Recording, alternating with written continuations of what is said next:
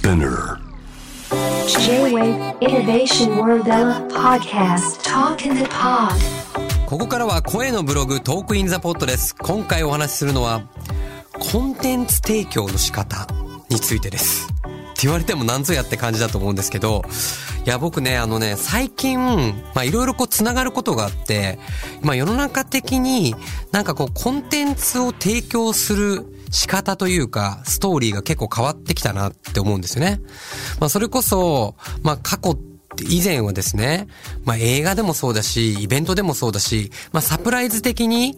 ドーンってこう発表して、これから何々やりますみたいなことっていうのが結構多かったんですけど、まあ最近はこうクラウドファンディングとか、まあいろんなイベントもそうなんですけど、こう割とこう始まっていくプロセスも含めて、どんどんこう観客というか、あのファンを増やしていくようなやり方をしてるとこ結構増えてきてるなと思うんですけど、まあその中で、まあイベントというか、まあアートというか結構大きな変化があるなって思ったのが、まああの冒頭にもお伝えしたチームラボのこの間行ってきたんですけども、サウナとアートっていうね、リコネクトっていう、まあサウナで整って最高な状態になってアートを見るっていうコンテンツを提供してるんですけども、まあこれはあのプロセスを、プロセスの提供の仕方を変えてるというよりは、アートを見るっていう体験価値を変えてるんですね。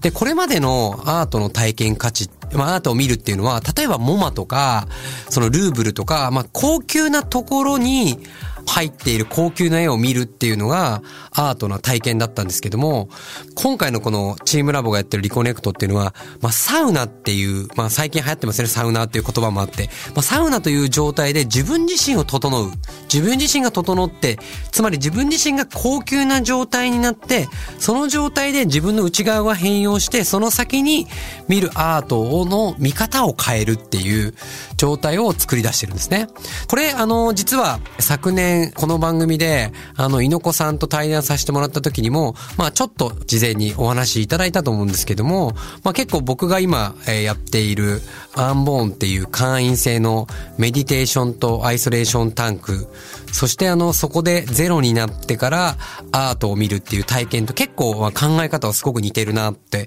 思いました。で、あの、まあこれまでって割とこうまあ情報もそうですけど、まあ先にいろんなものが先出しされてって、まあ当たり前のようにその提供されているものを見るっていう時代があったと思うんですけど、やっぱりこれだけ情報過多になってきて、そういう先に情報だけが来ても多分人っていうのは感動したくなって、まあ、以前から言ってるようにこの心の時代に向かっていく上で、まあ、ただ物を提供していくとか、ただコンテンツを提供していくだけでは、まあ、人々が満足をしないというか、情報から入ってきてるものなので、自分自身の内側からの心の変容感動っていうのはしなくなってきてるんじゃないのかなって。そういう意味ではやっぱストーリーを提供していく。そして自分自身の心、内側が変容した状態が変わった状態でコンテンツ、アートとかそういうサービスっていうのを見るっていうのに結構大きく変わってきた。まあそのなんか、まあ風の時代の突入に向けて、私事で言うのも恐縮ですが、アンボンっていうこのメディテーションとアートを体験するっていうものが出てき、そして、まあね、あの世界的あのアート集団チームラボが、今のこの時代の流行りのサウナとアートをかけて、サウナで自分自身の内側を変容して、アートを見せるっていう、このコンテンツの提供の仕方を、まあこの2021年にドーンと出してきました。これあの、実際に行ってみると、とんでもないことやってるなって思うんですけど、まあまずね、えっ、と、いろんなこう変わってるサウナがこう7つぐらいありまして、まあその時点で、半年ぐらいしかやらないのに、7つのサウナを、常設でもない仮設の場所に置いてる時点で、まあまずすごいと思うんですね、六本木のど真ん中に。で、そして、アート浴っていうのが結構、こうアートのシャワーとか、まあいろんな、あの、チームラボらしい、あの、デジタルアートのコンテンツとか多分4つとか5つぐらいあるのかな。結構広いです。まあ全部回るのも、あの、サウナを全部回るのも多分体力的に大変だと思うんで、多分きっと何回か行かれると思うんですけど、まあ、昨日行った時はね、あの、本場フィンランド大使館の女性も来てたんですけども、まあ、世界でもこんなのはないよねっていう、世界の人が相当驚くんじゃないのかなって思うんですけど、まあ残念ながら今ね、世界の人があんまり簡単に入れる状況ではないんですけど、やっぱ日本って世界から来たコンテンツを自分の内側に入れて、そして改めてミックスカルチャーにして世界に出すっていうのがやっぱ天才的だなと思うんですけど、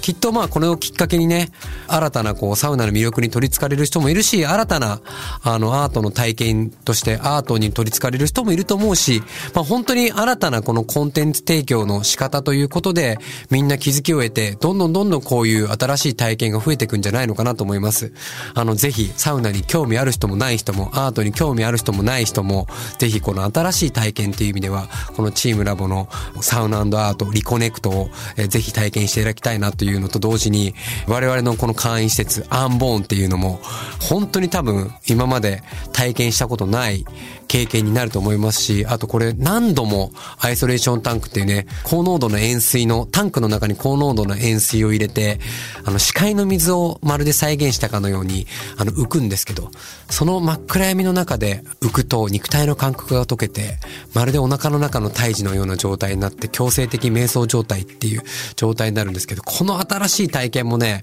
本当に10回とか入っていくと、もう日頃から日常からゾーンに入るような素晴らしい体験ができるるようになると思うんで、あの、ホームページ調べていただいて、最後なんかちょっと自分の宣伝も乗っかっちゃったんですけど、まだ体験募集から会員も多少募集してるので、ぜひ体験してみてください。はい。ということで、今月は、えー、コンテンツの提供の仕方を、えー、ご紹介しました。